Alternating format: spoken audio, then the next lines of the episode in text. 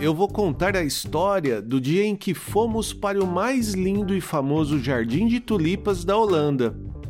E não tinha flores. O meu nome é Edson Amorina Júnior e este é o podcast do blog Ligado em Viagem.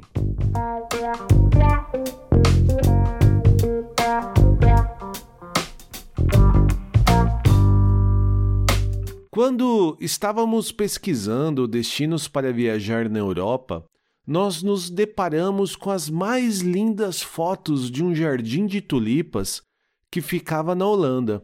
Descobrimos então que se tratava do Parque Keukenhof, um dos maiores jardins do mundo e um dos principais destinos turísticos da Holanda.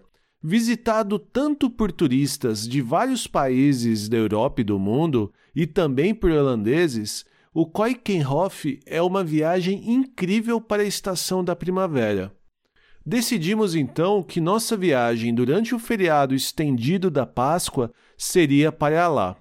Como moramos no sul da Alemanha, nós tínhamos três opções: ir de avião até Amsterdã e de lá pegar um transfer ou transporte público até o parque, ir de trem até a cidade de Hoofddorp e de lá é possível ir para o Parque Keukenhof de ônibus ou alugar um carro e dirigir até lá. Apesar de que ir de carro seja mais demorado e provavelmente até mais caro, nós decidimos por essa terceira opção para aproveitar também e fazer algumas paradas na Bélgica e na Holanda, curtindo também o trajeto em si. Inclusive, nós já contamos a história de quando visitamos a abadia de Westvleteren, onde é produzida a melhor cerveja do mundo. Essa visita foi durante essa viagem. E o feriado então chegou e lá fomos nós para mais uma grande aventura. E depois de três dias bem divertidos na Bélgica e na Holanda, nós chegamos na nossa última parada antes de ir para o Keukenhof a cidade de Nordvik. Lá, nós nos hospedamos num albergue chamado Hostel Stay OK, uma marca que já conhecíamos de outro hostel na cidade de Amsterdã. Qualidade padrão, bem simples, barato e com funcionários bem amigáveis, nós conseguimos ficar em quatro pessoas num quarto sem outros hóspedes. Vale dizer que estávamos viajando a minha sogra, a Viviane, a Olivia e eu. Aí sim, mesmo que nessa fase da vida, já com família e mais velhos, às vezes ficar num albergue vale bastante a pena. Vale pesquisar e comparar a relação de custo-benefício com hotel ou mesmo Airbnb. Depois de uma noite de sono, Finalmente chegou o grande dia de irmos para o Parque Keukenhof. O clima estava bom, calor amigável, céu aberto, sem perspectiva de chuva, tudo para ser uma experiência fabulosa. Chegamos no parque já com ingressos comprados, passamos a portaria de entrada, fomos recepcionados por um antigo realejo, uma espécie de piano, um órgão mecânico que toca uma música enquanto bonequinhos caracterizados com vestimentas holandesas dançam.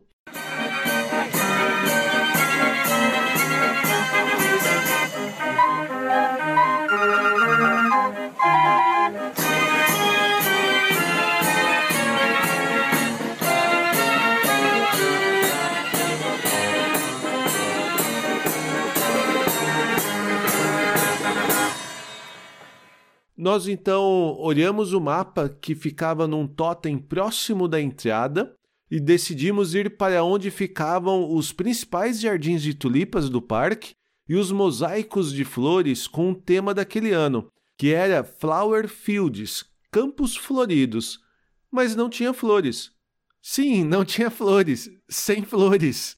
A estação da primavera daquele ano tinha atrasado seu início e as flores ainda não tinham florescidos. Mesmo a tulipa chamada The First, a primeira, que é uma das primeiras a mostrarem suas cores, não estava aberta. Que tristeza foi aquela má surpresa! nós ainda conseguimos aproveitar os pavilhões e os jardins internos, além da própria estrutura do parque, com um antigo moinho holandês, daqueles bem característicos que vemos em fotos e filmes, e também decorações com sapatinhos e outros enfeites do país. Até que não foi um dia perdido, mas bem longe do que estávamos esperando. Então, aqui já vale uma dica. Para que você não sofra o mesmo que nós sofremos, acompanhe o perfil oficial do Parque Coinkerhof no Instagram e também a hashtag Visite Coinkerhof para ver como estão os jardins.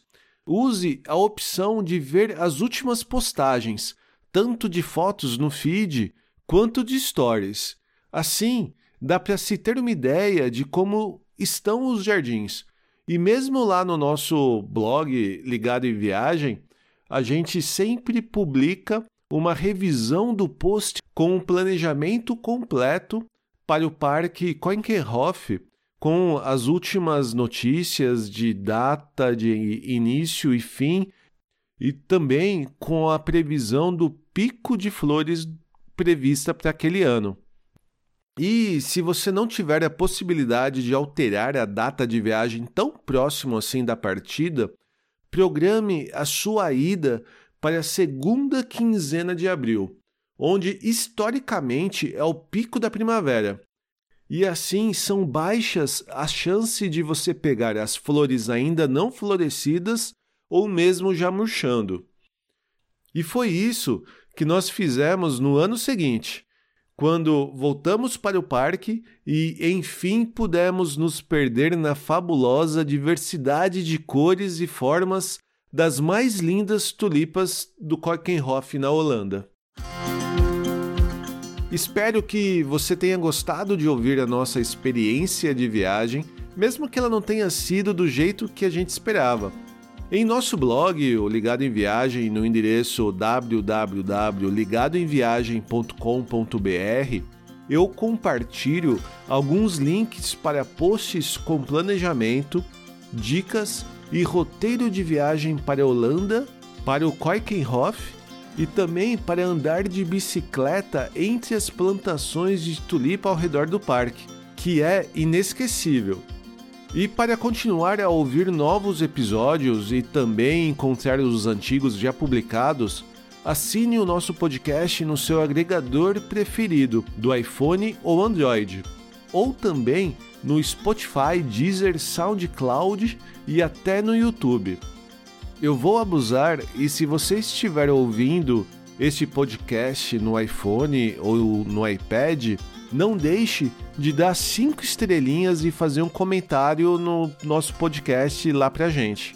E ajude que continuemos contando nossas histórias e dicas de viagem por aí, compartilhando esse episódio com seus amigos que você ache que possa gostar. Não deixe de conferir e comentar em nossas redes sociais. Somos Ligado em Viagem no Instagram, Facebook, Twitter e Pinterest. Mas se você quiser falar diretamente com a gente, envie um e-mail para podcast@ligadoemviagem.com.br. Boas viagens, até a próxima e tchau.